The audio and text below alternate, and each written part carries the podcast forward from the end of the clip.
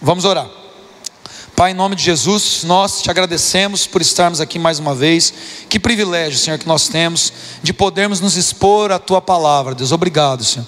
Obrigado por tudo que o Senhor tem falado conosco, pela maneira como o Senhor tem manifestado a tua glória nesse lugar, Deus. E agora, em nome de Jesus, nós pedimos ao Senhor que não seja diferente, mas que seja ainda mais intensa a tua presença aqui nesse lugar. Apesar de mim, Senhor, que eu possa ser um canal e não um problema, para que o Seu Espírito Santo fale com cada um de nós. Enlastece, Senhor, os nossos corações nessa noite, quebranta, Deus, e põe a tua semente poderosa em nós e que ela dê muitos frutos para a glória de Deus. Se você crê, diga amém. amém. Glória a Deus. Abre comigo lá no Salmo 139, versículo 1. Salmo 139, versículo 1. Ó Senhor, tu examinas o meu coração e conheces tudo ao meu respeito. Vamos ler só esse pedacinho. O salmo 139 é um salmo que fala sobre a forma como nós fomos criados. Que salmo maravilhoso, que canção linda. E Davi, ele é tão detalhista em perceber isso. Ele fala: O Senhor sabe, antes que a palavra chegue à boca, o Senhor já conhece essa palavra que eu vou dizer. O Senhor prescruta as profundezas do íntimo do meu ser, sabe os meus pensamentos. O Senhor sabe tudo a meu respeito. Sabe, quando eu, eu leio esse texto, eu fico assim maravilhado em pensar que alguém sabe tanto assim a meu respeito e mesmo assim me ame. e mesmo assim deseja habitar em mim. Eu não sei, talvez você seja um pouco melhor do que eu. Então você acha que não, realmente eu moraria em mim, eu falaria comigo. Mas como eu não me acho tão bom assim, eu fico pensando que se eu fosse Deus, eu não colocava o Espírito Santo em mim de jeito nenhum. e graças a Deus por isso, que não tem nada a ver com merecimento, é graça. E esse é o entendimento de graça. Mas quando eu penso nisso, eu fico mais feliz ainda, porque Deus vê coisas em mim que nem mesmo eu vejo. Ele viu possibilidades em mim, ele contou comigo. Ele disse: Eu amo esse ser, eu vou habitar dentro dele, eu vou redimir, eu vou transformá-lo. Imagina, olha a expectativa que Deus tem a meu respeito, a expectativa dele jamais vai ser frustrada, porque ele mesmo está morando em mim, é ele que está fazendo isso. Mas o que eu quero falar um pouco com você nessa noite é sobre esse verbo utilizado por Davi: Senhor, tu me sondas, tu me examinas. Quando nós compramos esse terreno, nós ganhamos, um irmão ofertou um processo de sondagem da terra, sondagem do solo. E geralmente, quando a gente está habituado à construção, meu avô construiu muitas casas, eu participei da construção das duas casas da minha família, da casa que eu construí também. Mas geralmente, quando a gente vai construir casa, eu em nenhuma dessas construções fiz sondagem de solo. É, deveria ser feito sempre, sei disso, mas ninguém faz. Então, geralmente, você pega o pedreiro experiente daquela região e pergunta para o camarada: como que é construir aqui no rodeio? Ah, aqui é meio brejão, então a gente tem que fazer a fundação um pouco mais fundo, bate lá até achar água, cava mais tanto e, e vamos. Se for fazer um sobrado, deixa a coluna um pouco maior, e assim vai. E o cara usa, de certa forma, a experiência operacional dele para tomar uma decisão. Mas, como é, aqui é uma construção muito grande, e, e sempre deveria ser assim, então a gente tem que fazer uma sondagem do solo para saber de fato o que está além da superfície. Então talvez a gente possa ser muito equivocado, como eu fui aqui no começo, por pensar que a gente está num ponto um pouco mais alto, e lá para baixo, aí, uns 20 metros que a gente tem, ou até mais, em torno de 30 metros até a rua de baixo aqui, na Anchieta. Você pensa, pô, a água está lá embaixo, né? Que aí vem aquela, aquele vale todo, aqui eu estou em cima, então aqui deve ter um ponto de firmeza na terra. Até que a gente faz a sondagem do solo. Aqui, por exemplo, a gente descobre que no ponto mais alto do terreno, que é uma pirambeirona assim, no ponto mais alto, com 6 metros e pouco, menos de 7 metros, já tem água passando. E nos pontos mais baixos a gente achou água depois de 13, não tem nada a ver, né? Vai entender, né? Os caminhos debaixo da terra. Mas a partir do momento que a gente fez a sondagem, a gente começou a descobrir tudo a respeito daquele terreno. E qual é a forma adequada de, de se utilizar da melhor forma possível para fazer uma construção. Então, quando Deus fala que Ele nos sonda, irmãos, é exatamente isso que ele está falando, porque nós, nos nossos relacionamentos, nós podemos compartilhar de superficialidades. A gente pode esconder muita coisa que está dentro do nosso coração uns dos outros e nos relacionarmos num nível ali de uma certa resistência quanto às informações que nós compartilhamos ou não. De certa forma, algumas vezes deve ser assim, nem todo mundo a gente tem que abrir intimidade. Aliás, cada vez menos e para cada vez menos pessoas nós podemos contar tudo a nosso respeito. É, acho que todos vocês já devem ter tido uma experiência de que uma coisa está dando certo até a hora que você conta para determinadas pessoas. Parece que o negócio começa a dar errado. Nem todo mundo deve saber dos seus segredos, dos seus planos, dos seus sonhos. Mas em alguns níveis de relacionamento, nós precisamos ser totalmente sinceros. Por exemplo, o nível de um relacionamento de cônjuges. Né? Nós temos aqui na primeira fileira, aqui, ó, só nessa olhadinha aqui, um noivinho, noivinha, noivinho, noivinha, vão casar logo. Quem mais está noivo? Jonathan tá ali. Quem, que tá, quem vai casar aí nos próximos seis meses? Eu estou de casamento marcado para o próximo ano. Levanta a mão aí, os que vão casar. Levanta a mão para chamar a atenção de vocês. Levanta a mão. Levanta a mão para o anjo ver. No, nesse nível de relacionamento, não cabe nenhum tipo de segredo. Nesse nível de relacionamento, o outro deve saber exatamente tudo sobre você. Por quê? Quando Deus fez o homem e a mulher no Éden, Ele diz: eles estavam nus e não se envergonhavam. E não é a nudez física apenas da relação sexual que ali está falando, não tem nada a ver com isso. É uma coisa profética naquele momento. Por quê? Fala de transparência de alma. Não existem coisas que devem estar escondidas ou ocultas entre o relacionamento do cônjuge. A pessoa que vai casar com você deve saber tudo a seu respeito, tudo as suas pepas aí do passado, as mais, as mais absurdas, não importa, é injusto que se entre numa relação com segredos escondidos. Uma vez eu estava assistindo um programa, sempre é, é, mulher que gosta desses programas, era um programa que alguém ia para um lugar lá para casar, eu não lembro, não sei nem o nome da série, mas é uma série que os casais se falavam sem um ver o outro, e aí eles decidiam pela conversa se eles iam casar ou não. Eu não sei o nome do cara, não quero saber também, não lembro. Eu assisti essa série, quem assistiu sabe o que, que é. Mas o resumo é que alguns casais se escolheram. E entre um desses casais, um camarada, na hora que ele percebeu que a mulher estava afim dele e tal, ele começou a entrar numa crise, porque ele já tinha é, experimentado relacionamentos bissexuais. E ele falou: pô, meu, é injusto que eu não conte isso. Como que eu posso continuar desenvolvendo um relacionamento sem que ela saiba isso? Né? Que eu já tive essa situação, que hoje eu decidi por mulheres, mas que eu já tive um relacionamento com homens. Eu preciso falar isso para ela. E ele demorou até muito para tomar essa decisão. Então, quando ele contou, ela não ficou brava com ele pelo fato dele ter experimentado isso. Ela ficou muito brava com ele pelo fato dele não ter contado isso antes. Pô, como que você esconde uma coisa dessa? Como que a gente vai entrar no relacionamento você pensando em esconder? Como que eu vou poder confiar em você se você esconde alguma coisa do seu passado? E, e aquilo me chamou muita atenção, porque muitos de nós permitimos que segredos fiquem em nós ali nos torturando. Né? O Salmo diz que nós não devemos esconder nada. Nós devemos estar desnudos. A gente não pode ter um relacionamento que não seja sincero. A gente precisa, nesse momento, irmãos, ter o nosso coração revelado ali para a pessoa com quem nós vamos passar a nossa vida. E por mais que esse não seja o tema da palavra, eu quero deixar esse recado para os noivos. Aproveitem, aproveitem isso e orem ao Senhor para que vocês tenham um relacionamento transparente, porque vocês vão ser abençoados por isso depois. E quando nós olhamos para o nosso relacionamento com o Senhor, isso é incrível. Por quê? Nós não sabemos tudo a respeito de Deus. Nós só sabemos de Deus aquilo que Ele pode nos revelar. Mas o Senhor, quando Ele entra no relacionamento com a gente, Ele já sabe exatamente tudo a nosso respeito. O Senhor nos sonda, Ele nos conhece. O Senhor sabe exatamente o que nós estamos pensando e o porquê nós estamos fazendo as coisas. Ainda que a gente tente passar uma imagem diferente da verdadeira, não tem como não ser sincero diante de Deus. O Senhor sabe exatamente quais são as intenções do nosso coração. Nós, como seres humanos, aqui nós não encontramos uma máquina de fazer sondagem de intenções e de corações. Ah, não. Ah, pastor, mas eu já vi no filme lá a máquina lá que descobre se o cara está mentindo.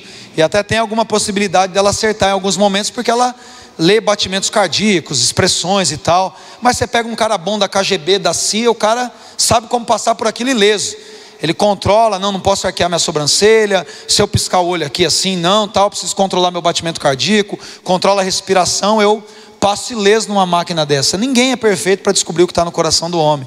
No entanto, o Senhor tem uma máquina de sondar os corações. Lá em Hebreus, no capítulo 4, versículos 12 e 13, diz: A palavra de Deus é viva e poderosa, ela é mais cortante do que qualquer espada de dois gumes ela penetra entre alma e espírito, juntas e medulas, e traz a luz até os pensamentos e desejos mais íntimos. Nada em toda a criação está escondido de Deus, tudo está descoberto e exposto diante dos seus olhos, e é a Ele que prestaremos conta. Meu Deus, ou seja, a palavra de Deus é essa máquina de sondagem, ela entra dentro do nosso coração e rasga a gente.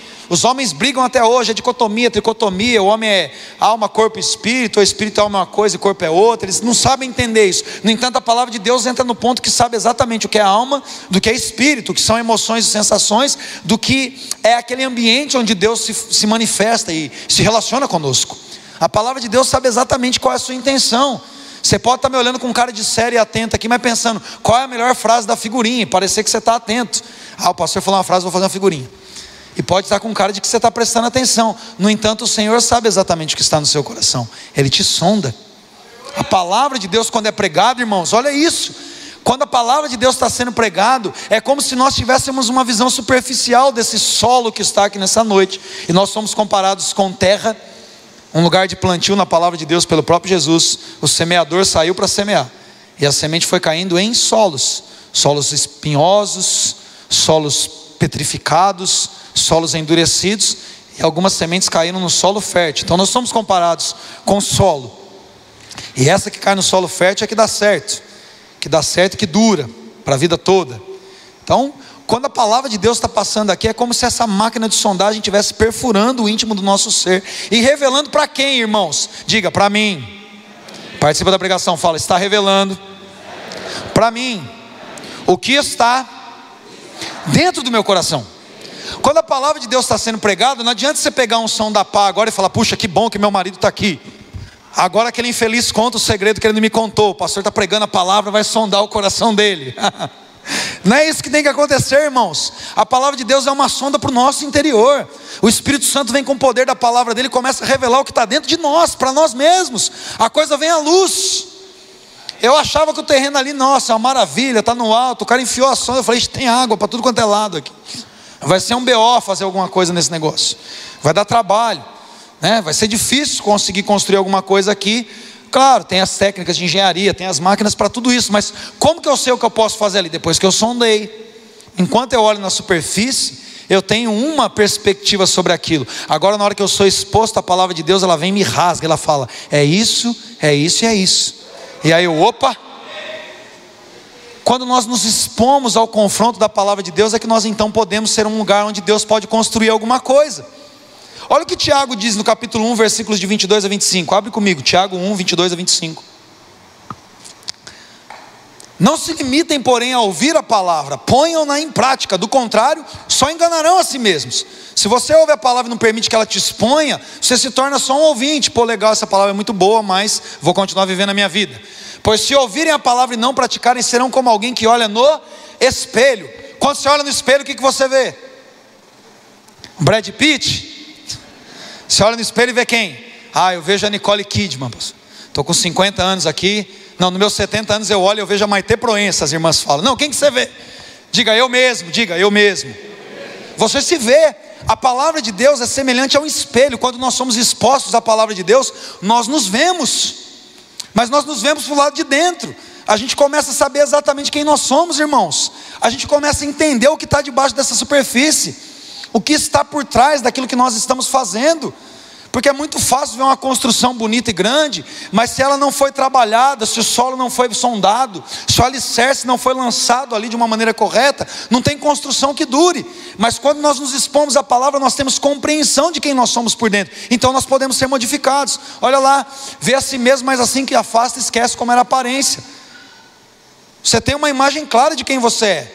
Se eu falo para você, se imagine agora, você não vê o rosto de outra pessoa. Quem é você? Você sabe exatamente como você é. Você olhou para o espelho, você lembra da sua aparência. E quando nós somos expostos à palavra, nós temos a real identidade de quem nós somos. Não é uma identidade que é construída com base naquilo que os outros pensam. Não é uma identidade construída com a base na, na sociedade, no tempo que nós vivemos culturalmente. Não tem nada a ver com isso. A palavra de Deus revela verdadeiramente quem nós somos, irmãos. E até se o nosso próprio coração tiver uma identidade corrompida, comprometida a nosso respeito, o Espírito Santo, pelo poder da palavra, nos sonda e diz exatamente quem ele vê que nós somos. Olha o que João diz na sua primeira carta, no capítulo 3. Põe lá, 1 de João, capítulo 3. 1 de João, capítulo 3, versículo 19. Com isso nós saberemos que pertencemos à verdade e nos tranquilizaremos quando estivermos diante de Deus. E ainda que a consciência, ou seja, a nossa mentalidade a nosso próprio respeito, nos condene, Deus é maior que nossa consciência e sabe todas as coisas. Ou seja, quando eu vou para a palavra de Deus, irmãos, até as ideias erradas que eu tenho a minha própria imagem são consertadas. Eu penso, ah, não, eu não vou dar certo, eu não consigo, eu já estraguei ali, dei errado ali. Aí vem o Espírito de Deus pela Sua palavra e fala: eu, eu, eu moro dentro de você, eu habito em você eu estou te transformando. Eu não começo uma coisa e paro na metade. Pare de se analisar pela régua dos outros. Se analise pela minha palavra. Deixa meu espírito te sondar. Isso é tão profundo que Davi chega ao ponto de pedir perdão pelos pecados que ele desconhecia. Davi fala: Senhor, me perdoa até pelos pecados que eu não sei por quê. Talvez eu tenha feito e não sei, mas o Senhor sabe todas as coisas. O Senhor conhece tudo ao meu respeito. E aí que eu entro no segundo ponto, então, porque é a partir desse momento de autoconhecimento, que é revelado pela palavra de Deus, que eu tenho condição, então, de viver aquilo que é aparente. E esse talvez seja o maior mal das pessoas. Porque as pessoas querem construir algo aparente, visível, sem que haja um conhecimento de solo e um fundamento adequado. E é aí que vem as frustrações, irmãos. Abre comigo lá em 1 Coríntios, no capítulo 3, a gente vai ler bastante Bíblia hoje. 1 Coríntios capítulo 3, versículos 10 a 15. Dizem assim: Eu, como sábio, ó, vamos lá, pela graça que me foi dada, vamos ler a versão que o irmão colocou aí. Lancei o alicerce como um construtor competente. E agora outros construindo sobre ele, mas quem constrói sobre o alicerce precisa ter muito cuidado. Pois ninguém pode lançar outro alicerce além daquele que já foi posto, isto é, Jesus Cristo. Aqueles que constroem sobre esse alicerce podem usar vários materiais: ouro, prata, pedras preciosas, madeira, feno ou palha. No dia do juízo, porém, o fogo revelará que tipo de obra cada construtor realizou, e o fogo mostrará se a obra tem algum valor. Se ela sobreviver, o construtor receberá recompensa. Se ela queimar, o construtor sofrerá grande prejuízo, mas será salvo como alguém que é resgatado do meio do fogo. Meu Deus, o que Paulo está dizendo aqui, gente? Paulo, missionário, a ideia, da, a ideia de apóstolo, apóstolo de verdade é isso aqui. É um cara que recebeu uma palavra de Deus, foi enviado para plantar uma igreja em algum lugar.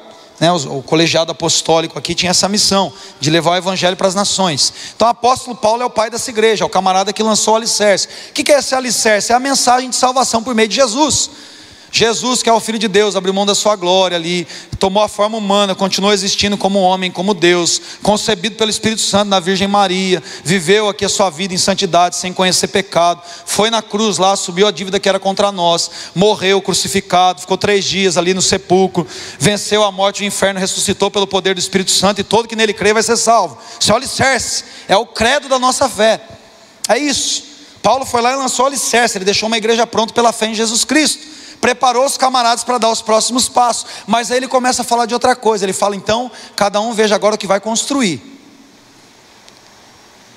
O alicerce está ali. Ninguém lança dois alicerces, já tem um alicerce. Qual alicerce? Jesus. É o fundamento da nossa fé. É isso que nós lemos em Atos dos Apóstolos, que eles perseveravam no fundamento da fé apostólica daquilo que foi ensinado pelos apóstolos, daquilo que foi pregado pelos profetas. Esse é o fundamento apostólico e profético. Não é essa baboseira que a gente está vendo por hoje aí, como se fossem cargos ou movimentos. Fundamento apostólico e profético é esse, é tudo que os profetas anunciaram a respeito do pacto em Jesus e aquilo que os apóstolos lançaram como alicerces na terra. Esse é o fundamento. Paulo falou: Eu lancei, só que agora estão vindo outros homens, outros mestres, outros discípulos do Senhor, ensinando para vocês, e vocês então estão permitindo que uma construção seja feita. Qual a diferença entre alicerce e construção? Alicerce é aquilo que está para baixo. Por exemplo, na obra aí, eu sei que vocês vão se envolver, nós vamos fazer uma coisa top, linda para a glória de Deus. Ontem nós tivemos a clareza de como nós vamos construir, e vai ser muito rápido isso em nome de Jesus. E de maneira espiritual também nós estamos lançando alicerces lá em São José, onde começou uma burn também essa semana. Deus fará grandes coisas lá também, eu tenho certeza disso. Aliás, eu estava conversando com os pastores hoje, Marlene e Tati, na casa dos nossos amigos lá do Emílio e da Natália. E é curioso, irmãos, porque a gente não planejou nada. Tem nada a ver com o Tiago, com a Carol, tem nada a ver com a gente, tem nada a ver com ninguém, não tem nada a ver com planos humanos. Os nossos planos humanos eram completamente diferentes. Tem a ver com o que Deus faz. Gente vai contar essa história depois, a coisa é perfeita, como Deus encaixa. Então não é, não, não, é, não tem nada a ver com, ah, eu gosto mais de alguém, ou não para com isso. Não sejam como essa igreja de Coríntios no capítulo 3 aqui, de meninos, levados por qualquer coisinha, porque ele fala, vocês estão precisando de leitinho. É assim que ele trata esses caras. Vocês estão disputando, ah, eu sou do Paulo, eu sou da Apolo, eu sou do Pedro. É os mais babaca ainda, eu sou de Cristo. Por que os mais babaca ainda? Porque ainda não aceitava a autoridade humana. Não, eu sou melhor que todo mundo, eu não tenho pastor. Meu pastor é o Espírito Santo. Esse é o nível de crente mais fubanga que existe na história. O cara que não reconhece a autoridade humana. Beira o ridículo, ou passa do ridículo. Então tinha esses caras lá também, não aceito homem falando nada comigo. Então você não vai poder falar nada, porque quem não senta para ouvir, quem não se sujeita à autoridade, não pode ser autoridade na vida de ninguém. Amém. Pega o recado de graça. Então, Não tem nada a ver não tem nada a ver comigo, tem tudo a ver com o Senhor, é o que Deus está fazendo, irmãos. Deus que decide as coisas, a gente tem que estar só com o ouvido sensível para o que o Senhor quer, Deus. Deus falou, irmão, você pode meter o pé e sair derrubando tudo que Deus falou. Agora, quando Deus não fala, tudo que não procede de fé é pecado. Se você não tem convicção de uma coisa e faz, você está pecando. Nós somos chamados para nos mover por fé, por certezas. Amém? Volta para cá. Volta para a palavra. Então nós estamos lançando ali um alicerce, irmãos, e quando nós começamos a ver o terreno, a gente entendeu que de acordo com aquilo que nós vamos construir, tá, o engenheiro está ali, o Renan, de manhã tinha o Anderson, no culto anterior tinha a Tainá. E tem outras pessoas, Francisco arquiteto, enfim, tem os irmãos, o Cassiano, tem uma equipe muito boa, o Igor, meu Deus, como tem gente boa aqui. Então eu sinto que esses caras é óbvio que, meu, eu sou publicitário, não tem nada a ver com, com o som da terra e com saber. Eu estou falando no, no português para vocês aqui, os caras que falam no jargão da engenharia e da construção. Mas quando você olha para uma construção muito grande, irmão, você vai calcular todo o peso que aquilo vai suportar e com a sondagem adequada do terreno, você sabe exatamente o quanto que você tem que ir para baixo. E aqui que é a questão que Paulo está falando. Ele fala: Eu sei que eu botei um alicerce. Toma cuidado com o que vocês vão construir agora. Porque tem gente que tem um fundamento em Jesus desse tamanho, mas quer fazer um sobrado. O cara recebe uma palavra, você vai ser um pastor. Aí ele sai falando para todo mundo que ele é pastor antes de ser ordenado. Alguém fala assim, é um cantor, você precisa sair para ministrando. É o cara, não, sou cantor. Não tem vida com Deus, mas quer sair cantando, dá mensagem do evangelho para todo mundo. O que, que acontece com essa casa? É uma casa enorme em cima de um alicerce pequeno. Quer ver o que acontece? Bota para mim um vídeo ali. Isso é um vídeo real de poucas semanas atrás. Alguns de vocês lembra de pôr só o primeiro, hein? Não põe o segundo. Não, esse aí não. Esse aí tem palavrão. Esse aí o cara está empolgado, é o vídeo anterior. Ou põe mudo, põe mudo esse vídeo aí, que o cara elogia demais o dono da casa e não dá para a gente ouvir.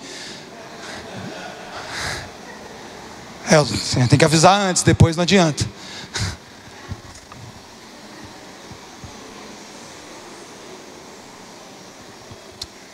Olha só, irmãos. Que BO.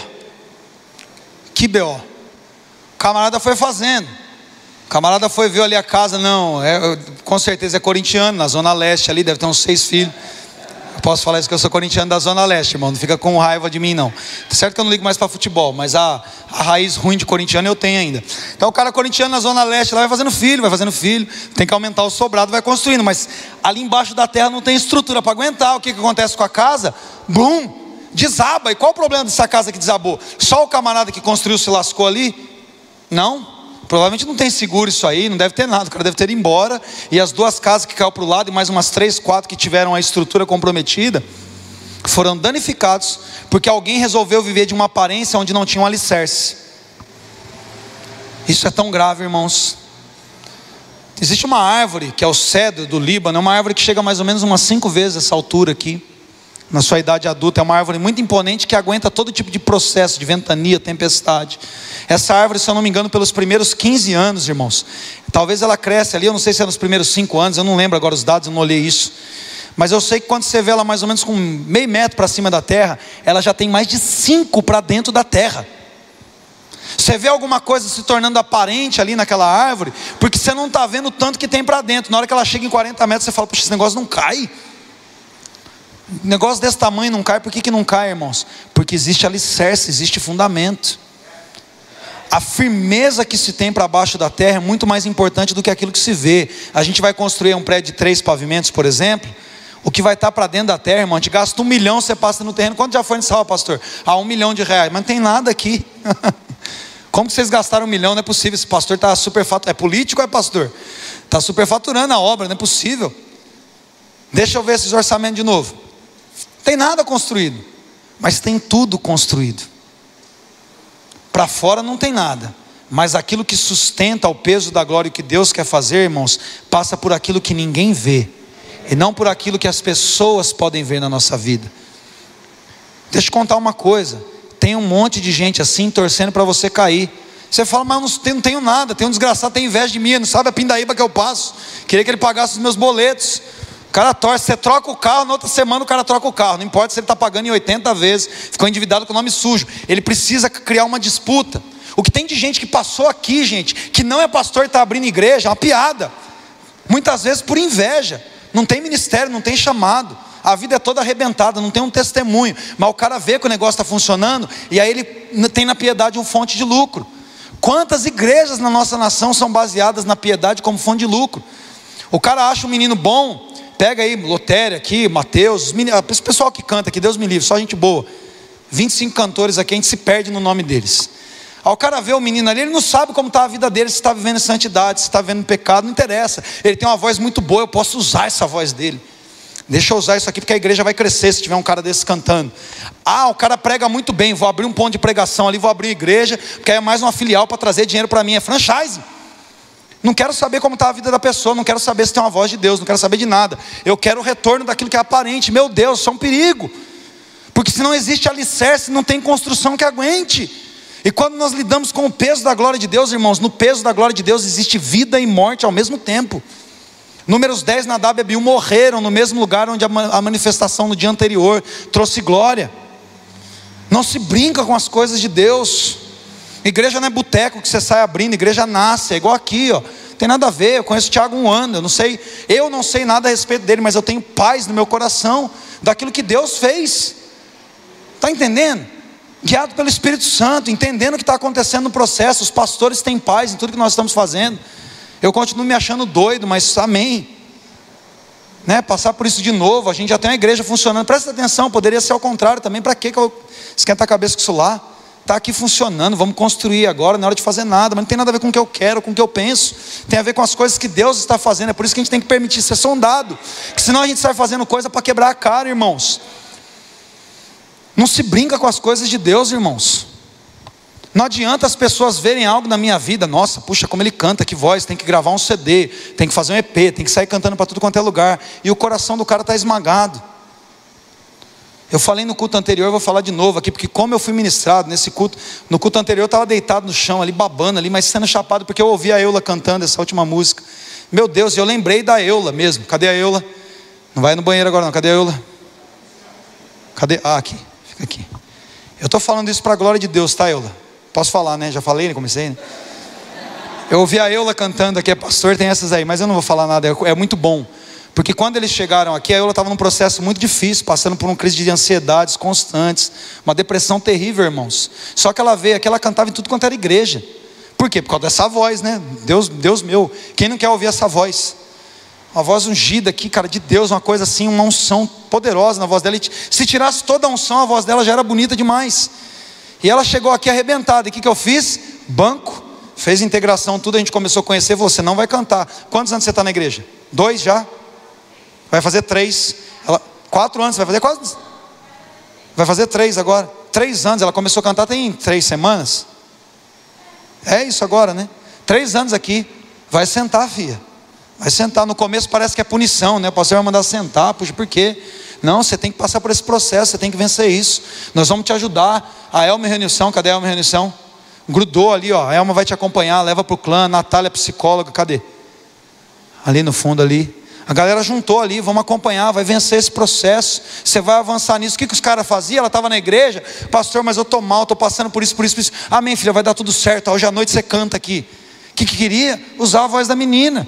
Que se dane se ela está bem, se não está bem, vamos construir alguma coisa aqui. Deixa as pessoas verem essa voz maravilhosa, porque pode ser bom demais para mim se eu usar essa voz dela.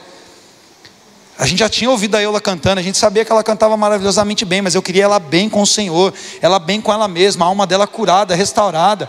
É outra pessoa, gente. É sério, eu estava falando isso. É com você, Alma, que a gente estava falando da Eula esses dias, a gente estava conversando disso. É outra menina, alegre, servindo. Eu vi ela no Burn Kids aqui. Eu estava segurando a câmera aqui. Quem viu a live do Burn Kids, a câmera está tremendo, porque era eu que estava segurando. Teve que fazer com o celular sendo muito ministrado por elas, vendo a intensidade da presença de Deus aqui. Na live das crianças, por quê? Porque ela permitiu que o Espírito Santo sondasse o coração dela e tirasse o que não era dele que as coisas acontecessem. O que, que adianta a pessoa ver alguma coisa na minha vida, mas por dentro eu estou todo arrebentado? E o diabo adora isso, irmãos. O diabo adora isso. Vamos fazer o negócio crescer mesmo, que lá na frente arrebenta e arrebenta todo mundo que estiver em volta. Se a gente não permitir ser sondado pela palavra, a gente vai sair construindo coisa de feno, de palha. Não tem problema. O alicerce ali está, Jesus está ali, você vai ser salvo. Ninguém está falando de salvação. Pode ver que o texto em Coríntios fala sobre galardão, sobre recompensa daquilo que foi feito. Não significa que outro camarada não vai ser salvo. Ele vai ser salvo, mas como alguém resgatado pelo fogo, ou seja, vai se arrebentar. Vai salvar ali, arrastando ele do fogo ali com intoxicação, UTI. Vai pagar um preço muito caro por brincar com a construção. Faz lá de qualquer jeito, lá dá um acabamento, põe uma, uma textura ali, pode ter trinca na parede ali. A gente vende gato por lebre, está tudo certo.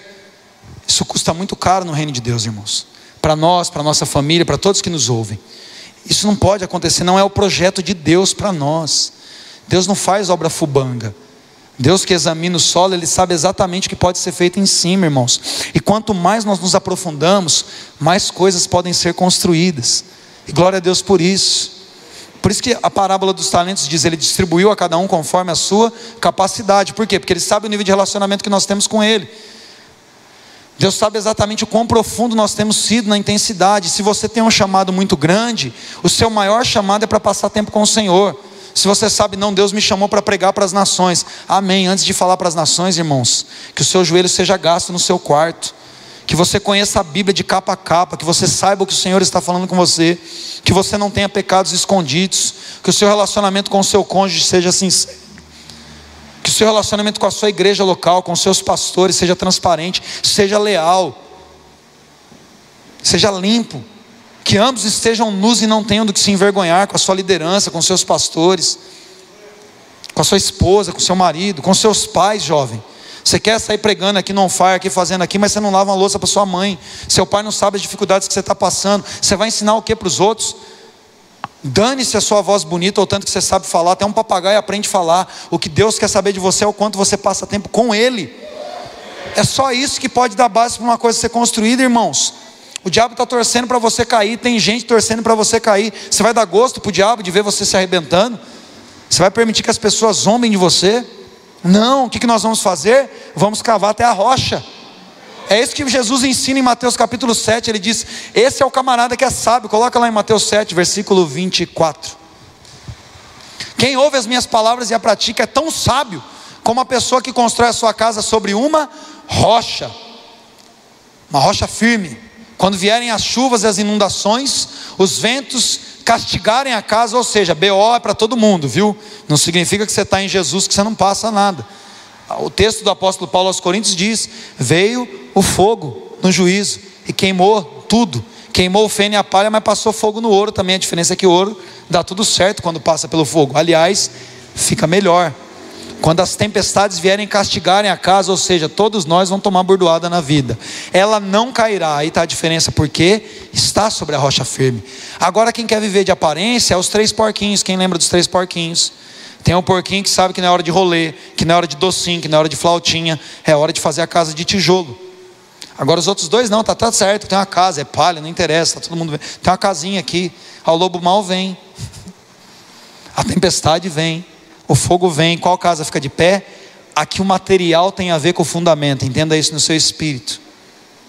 A casa que resiste, irmãos, às tempestades, e como nós passamos por tempestades. De manhã a Vânia estava aqui. Gente, essa menina enterrou uma menininha de 5 anos, a filhinha dela tem 20 dias. Está com a outra 20 na UTI lutando lá. Deus tem feito milagres, é incrível. fui lá orar pela menininha. É a gente que sai ministrado. É incrível o que Deus está fazendo. Mas é incrível o que Deus está fazendo dentro da Vânia. Ela está se tornando uma fortaleza. Por quê? Porque a fé dela não estava firmada em nada, nem nos seus próprios filhos. Dá para entender um trem desse? Não tem como explicar, né? Está fundamentada numa rocha firme. A tempestade vem, vem, cara. Não tem. Eu falei, eu falei isso. Não tem como a gente se colocar no lugar. É mentira. A gente tenta fazer uma equação. Imagina eu enterrando a Laura hoje e ficar com o João César ali. A gente tenta se colocar, mas logo a gente já tenta nem pensar nisso, não é assim? Não tem como sentir essa dor. A gente tenta sentir, mas é mentira. Quem tem dois filhos aí pode tentar fazer uma conta, mas meu Deus. Mas ela está olhando para o Senhor. Ela falou, pastor, eu não sei ainda. Onde esse processo todo quer me levar, eu sei que ela lá está com o Senhor. Estou aqui lutando pela alívio. A dor é uma coisa inexplicável. Eu imagino que seja mesmo. Mas ela está aqui buscando o Senhor está aqui firme, ou seja, o que está em cima do fundamento é precioso, o fogo vem e fica de pé. E glórias a Deus por isso, porque esse é o propósito do Senhor, irmãos. Deixa eu te falar uma coisa: você é comparado a uma obra, e quem começou a boa obra em você foi o Senhor. O versículo 6 de Filipenses, no capítulo 1, diz: Aquele que começou a boa obra vai completá-la. a casa vai ficar cheia da glória de Deus, porque aquilo que vai ser construído vai ser construído debaixo de uma unção do Espírito, debaixo de uma palavra, irmão. Veja bem como constrói. É o tema da palavra dessa noite. Veja bem como constrói, é o que Paulo diz. O fundamento está aí, é Jesus. O que você vai colocar em cima de Jesus? Só o que combina com o fundamento. Sabe qual foi o preço do alicerce? O preço do sangue de Jesus. Você acha que alguém gasta esse valor para lançar um alicerce em você e depois constrói com palha, irmãos? O Espírito Santo quer te sondar, quer examinar o seu coração, mostrar para você quem você é, para que ele te guie numa construção sábia para que Ele te guie no tempo correto de cada projeto, de cada processo, de cada etapa, para a coisa ficar de pé, para a coisa ficar linda e maravilhosa. Meu Deus, eu fico imaginando a construção do lado e eu fico pensando o que Deus está fazendo em mim. Deus sabia exatamente de todas as minhas falhas, de todas as minhas fraquezas. Ele vem e vai fundo no solo e fala: Não, a gente vai entrar junto até ali, até aquele ponto de firmeza, até que a casa esteja com alicerce na rocha. E agora a coisa vai começar a acontecer dentro de você. Quando a coisa estiver ali chegando no topo do solo, aí a gente vai começar a construir. E Deus sabe a capacidade: se aguenta cinco pavimentos, se aguenta dez, se aguenta um só, que seja um só, mas que fique cheio da glória de Deus. Para que querer colocar dois onde aguenta um só? Para derrubar tudo? Ah, não, eu entendo que Deus quer levantar dois, três, dois, três pavimentos aqui. Opa, então o alicerce precisa ser ainda mais profundo, porque senão lá na frente a queda é grande. Se você entende que Deus tem um chamado específico para algumas coisas para você, alinhe a sua vida com aquilo que a palavra de Deus está falando com você nessa noite. Porque o Espírito Santo está te examinando nessa noite. A sonda está aqui, ó. Não existe nenhuma máquina de sonda humana, mas a palavra de Deus é apta. Ela é viva. É uma sonda viva. Ela entra nos, nos caminhos mais tortuosos, escondidos, e chega no ponto ali para falar: é, é isso. É aqui que eu quero tocar. É isso aqui que eu preciso remover. Preciso sair derrubando todas essas paredes mal feitas. Quando nós chegamos na casa lá que nós estamos construindo, irmãos, tinha um monte de parede lá, levantada há muito tempo. A gente tinha a impressão de que tinha uma casa, tinha até um telhadinho lá e tal. E a gente fez um cálculo para a construção. Falou, vamos gastar X. Agora a gente já sabe que vai gastar três vezes X. Por quê? Porque a gente foi com um garfo lá e cavou a terra e viu que não tinha nem um palmo e quatro dedos de fundação. Não dá para deixar uma parede daquela de pé, tem que derrubar, tem que começar de novo. Melhor derrubar do que querer colocar um telhadão, coloca um acabamento, depois a casa cai. Para quê? Para quê?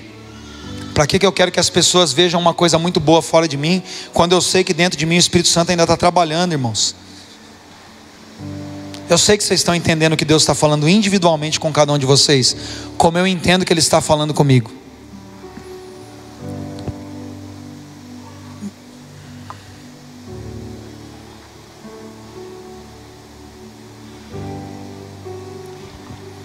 Não sei o quanto tempo aí que as máquinas do Espírito Santo vão precisar trabalhar para preparar esse solo. Não sei o quanto de entulho ele quer tirar. Mas a gente sabe que é a palavra de Deus que vai produzir isso em nós. Que é o nosso tempo com o Senhor. Que é o tempo que nós passamos orando em outras línguas, meditando na palavra, buscando o Senhor em adoração, em jejum, em súplicas, no nosso quarto com a porta fechada, permitindo que Ele fale conosco, que vai deixar a gente um terreno prontinho, com alicerce profundo, pronto para aguentar o peso da glória de tudo que Deus quer fazer através de nós. A minha casa será chamada uma casa de oração para todos os povos. Você é uma referência da glória de Deus, irmãos, para todo mundo que te ouve. Então você tem que deixar o Espírito Santo sondar você. Não seja resistente, não seja como alguém que ouve a palavra e é como aquele que olhou para o espelho e sai e fala: Isso não é para mim. Faz isso não. Deixa o Espírito Santo falar com você. Feche seus olhos, levante suas mãos, adore a Ele.